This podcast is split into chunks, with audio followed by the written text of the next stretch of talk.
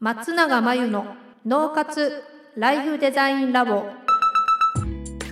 松永真由の脳活ライフデザインラボをお聞きの皆さんこんにちはメンタルコーチの松永ですこの番組ではあなたが望む人生をデザインするために脳と心の使い方を知って生かすためのヒントになりそうなお話をお届けしています月に1回第3土曜日に配信中の脳と心の着想シネマのコーナーではインタビュアーとともにセレクトした映画を題材にそこから着想してお話をしていきます今回もこの方とお届けします皆さんこんにちはインタビュー担当の富田ですでは今回の映画をご紹介しますタイトルはライフ短編小説を映画化し1947年に公開された虹をつかむ男をリメイクし2013年に公開された作品監督主演はナイトミュージアムシリーズの主演俳優などで名を馳せるベン・スティラーが務めています公式サイトによりますと人生を変える壮大な旅が始まる配管が決定したライフ誌を手掛ける平凡で臆病なウォルターが最終号を飾る写真を探すという人生最大のミッションの中で壁を越え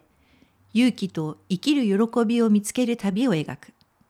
地下鉄に乗って雑誌「ライフの写真管理部に通勤しているウォルターは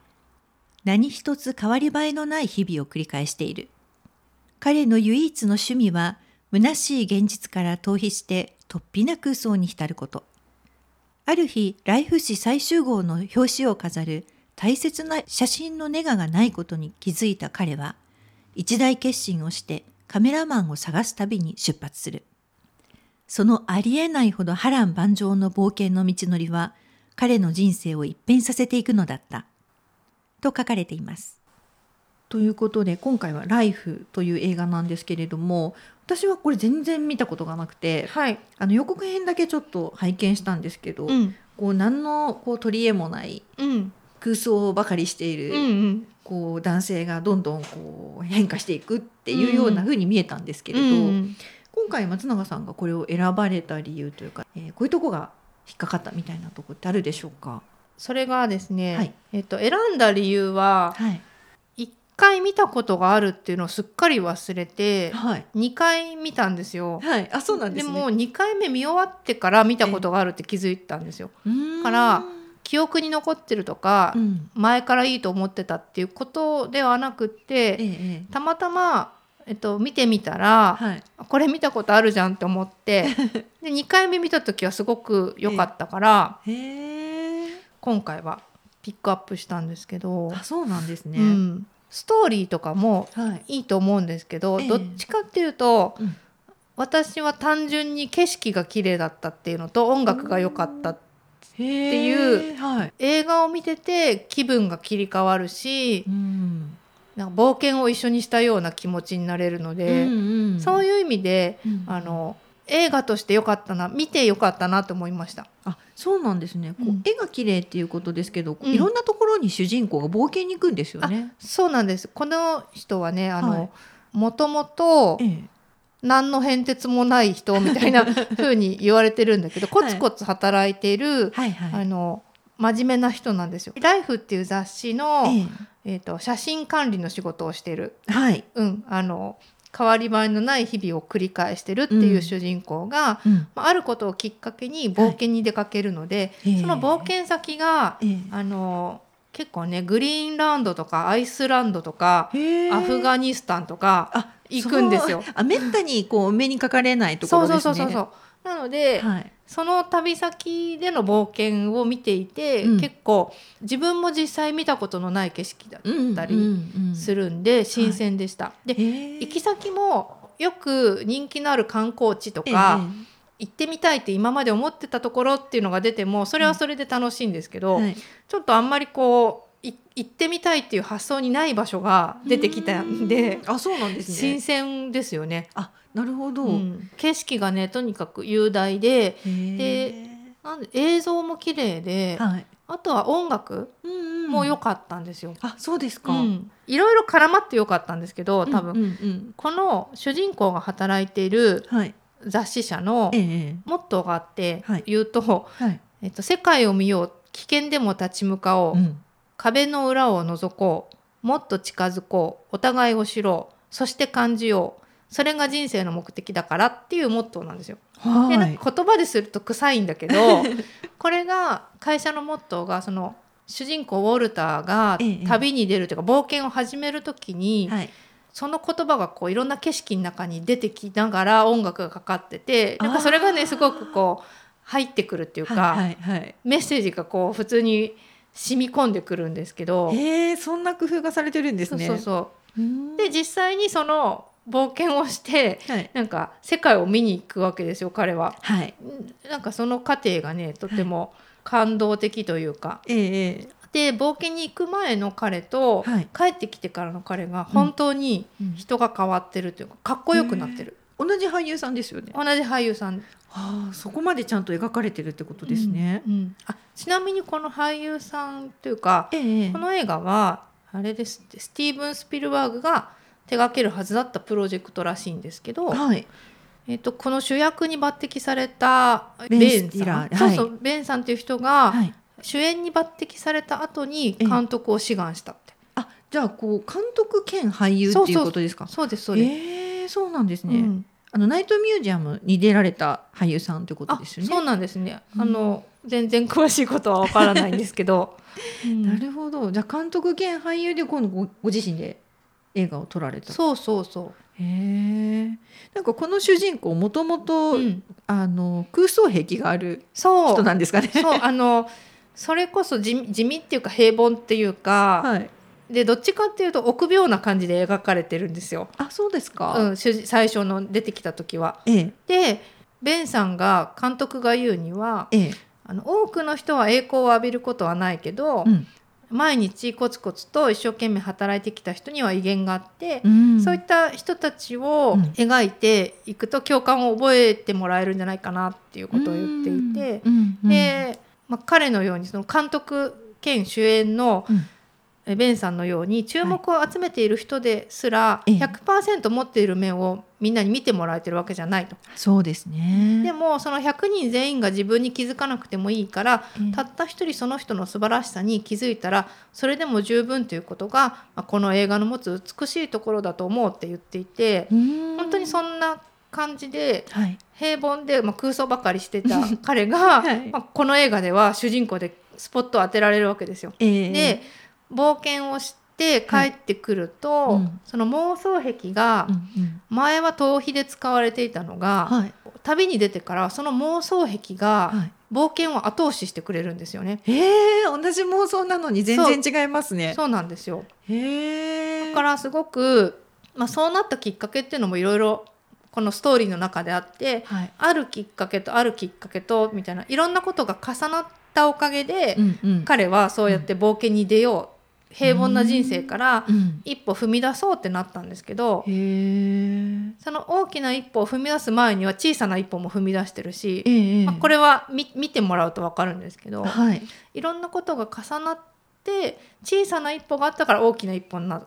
出たしうん、大きな一歩に出たから、うんうん彼自身もすごく成長して帰ってきて、うんっうんていうまああの話なんですけどうーんそれをねその過程を一緒に見れるっていうのも楽しいですね。そうですうね、ん小さな一歩ってなかなかこう普段気がつかないかもしれないですけれどもそうそうそうもしかしたらやってることは多いのかもしれないですね。そうです小さな一歩は本当に小さかったんでしょ最初あはそうなんです ね。うんでそれと、 はいあるきっかけとあるきっかけと、はいいろんなことが絡まってええもう大きな一歩を踏み出さなきゃいけなくなっちゃって、へでえ冒険が始まるんですけど、あそうなんですね ちょ。っとあの内容はまあ言わないとしても、 はいうんはい。うーんまあでもそのきっかけがある前に小さな一歩があるからこそその後がつながっていくっていう、うんそういうストーリーになってるんですか。うへん、脚本がすごくいいです。えあの。そのあそして主人公の人もはい。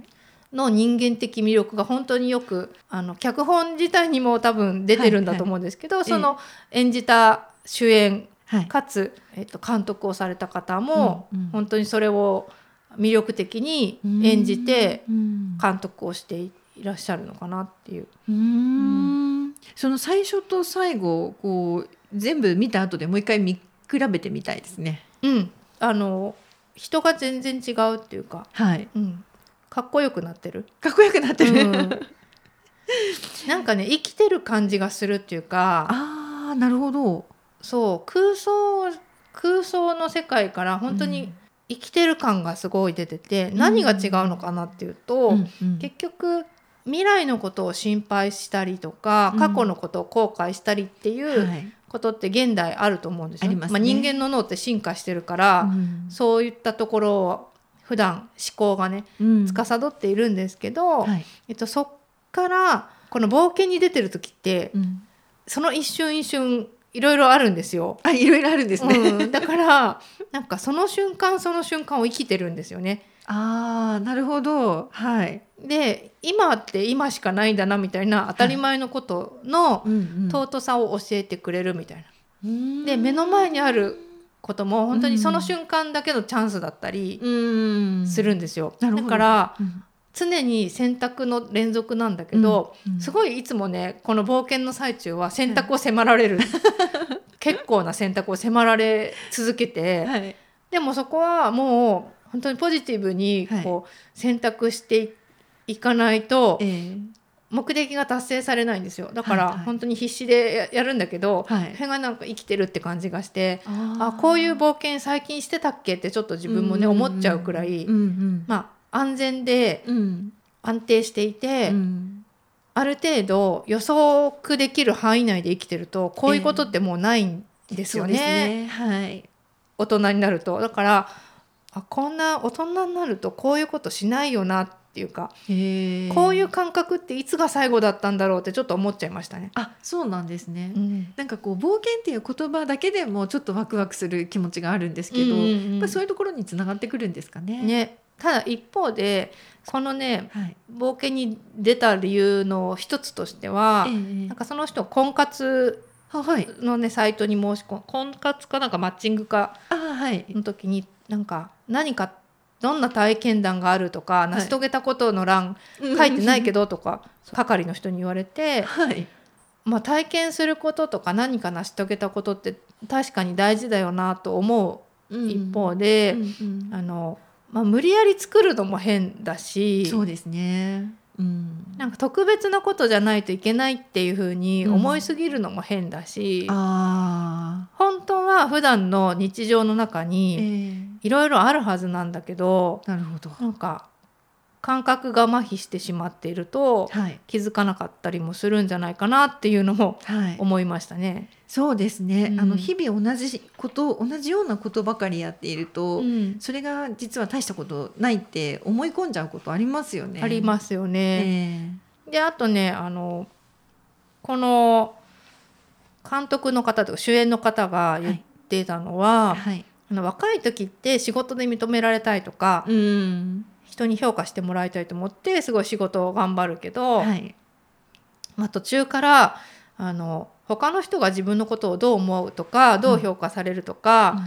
そういうのって頑張ってもう、ん、なんかコントロールできないというか左右することはできないうん、うん、だから仕事も自分のためにやるのが一番大事なんじゃないかなって、なんかインタビューかなんかで言っていてなるほど。その大人になるっていうことは自分のために何かをやることだとええ、考えてるよっていう、まあ、インタビューかなんかのはい、記事を目にしたんですよね。深いですね。うん確かにね自分のために、と思うそうそうそうんだから最初は婚活の体験談とか成し遂げたことはい、ないよなっていうきっかけも、まあ、この人、主人公にはあったと思うんだけど、はい、それに、まあ、この旅に出るきっかけ理由っていうのはちょっと別のところに大きな理由があるんだけど、ええ、それにしても自分のためにうん、何かをやるっていうその目的ってすごく大事だし、うんそれが大人になるっていうことだと思うっていう深いその監督のあの話もあったので、うんうんまあ、そういったこともねちょっとこの映画からは考えさせられるのかなというふうに思いました。なるほどこう自分の人生というかそういうものを少し見つめ直すのにいいきっかけになるかもしれないですね。うん、そうですねなんかやらされてる感とか、はい、なんていうのかなむ虚しい現実みたいなね、うんで妄想に逃避してみたいなところから本当に自分で、はい、自分から主体的に人生に関わっていく感じっていうのはいあはー本当に大事だと思うんで、そうですねそうそんなにあの大げさな冒険とかうん大きな変化とかを起こさなかったとしても、うんうんそれ多分今生きている場所でもできると思うんですけど、ええなんかそういう感覚ってねだんだんこう大人になってきて麻痺してくると、あの薄れてくるっていう部分もあるから、そうですねうん、自分のために自分の人生を生きるってはい別に理由とかいらなくて、はい、あの会社でこう言われたからこうするとか、うんえこうするとモテるからこうすると かはい、大人 はこうだからこうするとか,、はいなんか理由付けをすごいしようとするじゃないですかありますね、そういうのいらないかなっていうふうに思 い まあ思いましたね。うんなるほどこの映画はもちろんあのその理由付けがあって、ええ最初は理由があって旅に出てるんだけど、はい、普段はどこに行かなくても、う理由付けなくても、うん自分がやりたいことを、うん自分の人生なんだから、うんうん自分のためにやったらいいんじゃないかなっていうのはすごい思います。いいですねなかなかこうそういう発想の切り替えみたいなのがう難しい時にはこういう映画いいかもしれないですねうん、。そうですちょっと思考の枠をね広げてくれて、旅した気分にもなれてうんうんああとショーン・ペンがはい写真家の役で出てるんですけど、とえええっと、最後ちょっとだけ出てくるんですよ最後だけ登場ですか人物としてただ、はえっと、最初からまあ存在としては登場してるっていうかでそれが、えっと、本人が登場するまではすごい時間があるんですけど、うん最初から存在感があってう、 んそれがすごい面白いです、すごく気になります。うん、もう不在の在って感じであの登場するまでの間の登場してない間の存在感がすごいんで。本人は出てきてないけどそ存在はしてる。途中までははい。で最後出てきた時もなんかすごいハマってて、へえあのショーン・ペンもはいああいうショーン・ペンはい。いいなっていう感じで、おお見たくなりますね。存在感がなかなかでした。すごくションショーンペンが見たくなりました。そうですね。うんうんなんかすごいいいシーンでした。あ出てきたところも、そうなんんですね。いい味を出していてさすがだなって いう。そうですね。この映画のこういいスパイスになってるかなもっしれてないまですすね。なってます。うん。はい、そんな感じで、はい。あの映像も綺麗だし、うん。あのメッセージ性もあって、はい。でもそんなに重くないんで、ちょっとうんなんかコメディのような冒険のような ヒューマンドラマのようななんか、はどのジャンルなんだろうっていう感じの映画なんですけど、うんうん深く考えずにうん気楽に見れるんでう、んはい、あの気楽に見たらいいかなと思いました。こう週末に動画で見る分にはちょうどいいかもしれないあですね。そうですねそんな感じで、はい、ありがとうございます。ということで今回は「ライフをご紹介しました。以上「脳と心の着想シネマ」のコーナーでした。脳活ライフデザインラボあっという間にエンディングの時間です。最後に松永さんの活動について教えてください。現在ウェビナーで脳と心の仕組みを使って生き方と働き方を一致させる方法をお伝えしています自分にとって最適なワークライフバランスを知りたい今の仕事が好きだけどなかなかお金にならない稼げる仕事だとは思うけどかなり辛い仕事と私生活の調和が取れなくてストレスがたまる仕事を辞めたいけれど踏ん切りがつかないそんな悩みを抱えている方はいませんかこちらのウェビナーではどうすれば生き方と働き方が重なるのかを中心にお伝えしますそしてあなたの脳の特徴について知り最適なワークライフバランスを知るヒントをつかむためにはというお話をしますスマホやパソコンから無料で参加できます詳しくはポッドキャストの説明欄に URL を載せていますのでぜひチェックをしてくださいそれでは次回の「脳活ライフデザインラボで」またお会いしましょう。